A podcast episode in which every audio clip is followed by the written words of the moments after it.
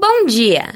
No quadro Viva com Saúde de hoje, nós vamos falar sobre como o nosso estilo de vida afeta diretamente a nossa saúde. Um estilo de vida saudável inclui a saúde preventiva, boa nutrição e controle do peso, recreação, exercícios regulares e evitar substâncias nocivas ao organismo. Esses cuidados diários podem evitar muitas doenças. Para falar um pouco mais sobre esse tema, no quadro Viva com Saúde de hoje, nós vamos conversar com com a ginecologista doutora Kátia Moita. Bom dia, Kátia. Bom dia, Fernanda. Então, o estilo de vida na saúde compreende três pilares: o relacionamento com a alimentação, com a comida, atividade física e o manejo do estresse. Então, esse relacionamento com a alimentação, claro que varia muito de, de biotipo, de culturas, né, uh, comidas regionais e também as pessoas às vezes não têm como ter uma hora de almoço adequada, então tem que adaptar essa dieta da maneira mais uh, natural, comida de verdade, né?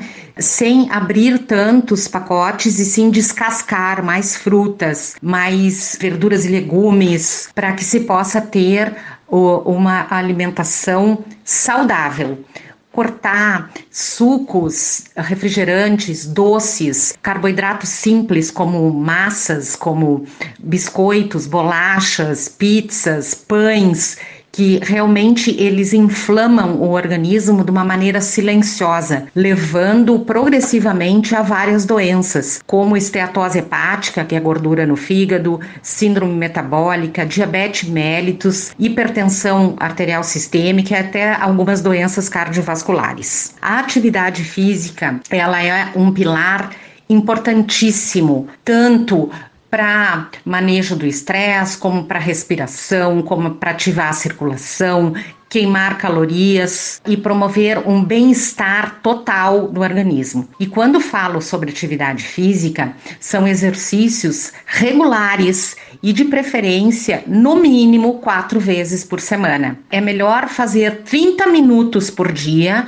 do que treinar uma hora e meia dois dias por semana. E sempre adequar essa atividade física à sua necessidade e às suas condições clínicas e cuidar para não se machucar também, né? É bom ter uma pessoa que oriente essa atividade física. O manejo do estresse é igualmente importantíssimo, porque o estresse ele gera picos de cortisol, que faz a pessoa ficar mais aflita, ter um sono ruim, aumentar de peso. E o manejo do estresse é feito através da atividade física, de meditação, de orações, de yoga, de pilates, onde temos vários aplicativos que nos dão isso gratuitamente. Então, acho que as pessoas podem lançar mão dessas, desses três fatores que eu citei de uma maneira uh, mais consciente e sem tanto gasto financeiro. Perfeito, então, muito obrigada pela tua participação, doutora. Eu que te agradeço, Fernanda. Ótimo dia. Esse foi o Viva com Saúde de hoje, da Central de Conteúdo do Grupo RS com Fernanda Tomás.